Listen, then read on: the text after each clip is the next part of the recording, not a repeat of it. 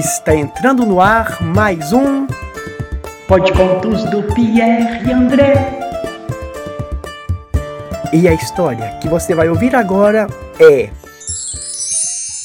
A Princesa do Reino Silencioso, de João Camilo.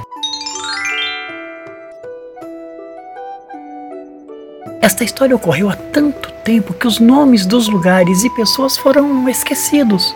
Mas aconteceu. Havia um rei e uma rainha que eram muito felizes. Um dia nasceu uma princesa com os olhos mais negros que a noite, mas a rainha não resistiu e faleceu logo após o parto. O rei amava muito a sua princesa, mas estava tão triste por perder a sua rainha que decretou que se fizesse silêncio no palácio. O silêncio durou, Durou tanto tempo que a princesa não ouviu nenhuma palavra e não aprendeu a falar. Ao perceber que a princesa poderia se sentir inferiorizada perante as outras meninas que sabiam falar, o rei decretou que todas as palavras lhe fossem entregues.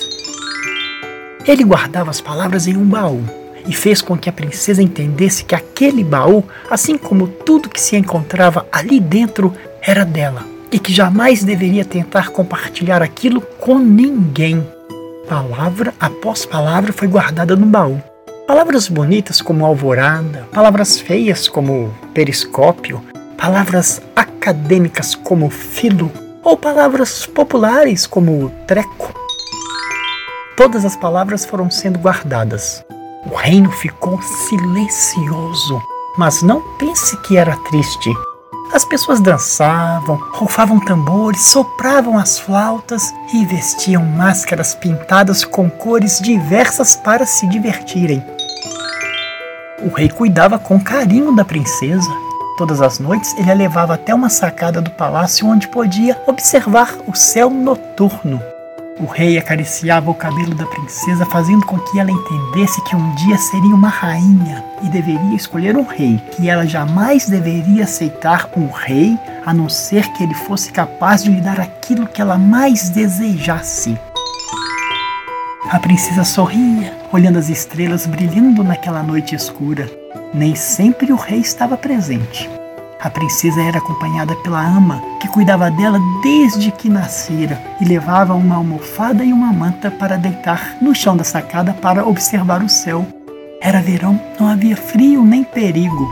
Um dia, antes de adormecer, ela ouviu uma voz que soprava uma palavra. Ela não conseguia ver de onde surgia a palavra e não conseguia explicar para o pai o que acontecia. Afinal, é muito difícil descrever uma palavra sem saber falar.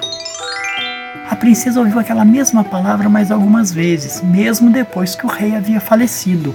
Ela repousava a cabeça no colo da ama, que escovava os cachos do cabelo escuro, assim como o pai fazia quando vivo. Os cachos se misturavam com a noite e os olhos brilhavam como as estrelas.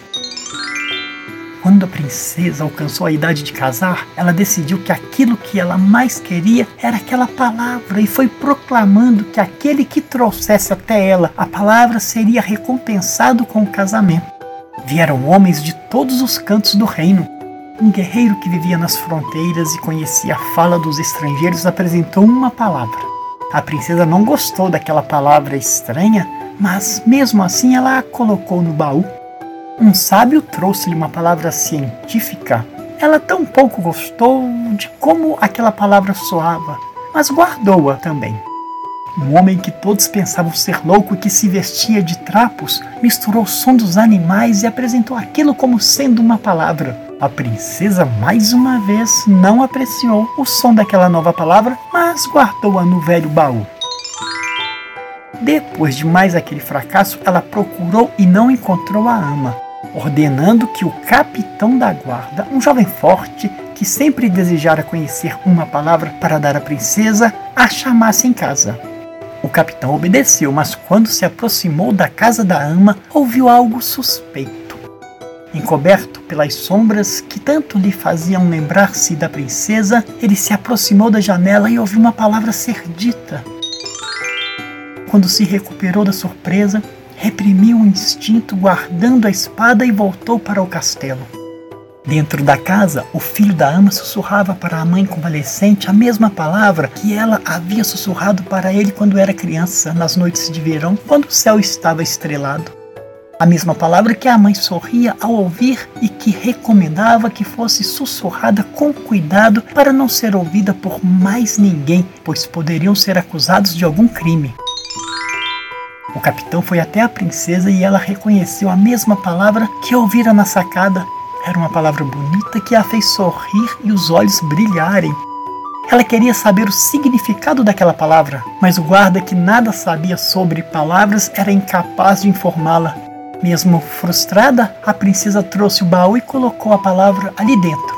Mas a palavra fez questão de sair. A princesa colocou a palavra de volta e sentou sobre o baú, fechando a tampa com todo o seu peso. Mas a palavra fez questão de sair.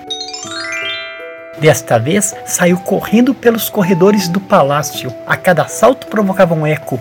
As sílabas iam flutuando por entre as colunas que sustentavam os arcos das portas, até que saiu do castelo, com a princesa em seu encalço, acompanhada pelo capitão e mais tantos outros cortesãos que tentavam acompanhá-la.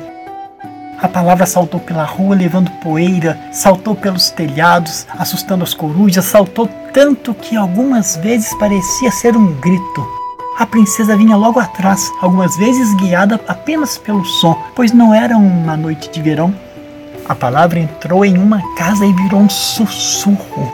A princesa entrou em seguida e viu o jovem inclinado ao lado do leito da mãe, repetindo a palavra. O jovem se assustou com a presença daquelas pessoas, mas não parou, pois a mãe sorria com um olhar vago, já enxergando sombras e luzes de outro mundo, até que ela fechou os olhos e fez-se silêncio.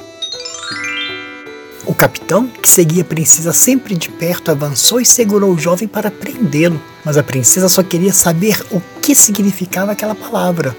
Ela deixaria o jovem livre se ele lhe mostrasse o significado daquela palavra. O jovem mostrou-lhe o céu e disse: Estrela. E ela entendeu. Havia conseguido algo que ela mais queria. O filho da ama casou-se com a princesa e não foi amor à primeira vista, porque amor é uma das palavras ainda guardadas no fundo do baú. E o jovem e a princesa estão esvaziando o baú todas as noites do alto da sacada, ouvindo os sons vindos das casas e das ruas. Perdoe-me pelo final feliz, mas foi assim que aconteceu.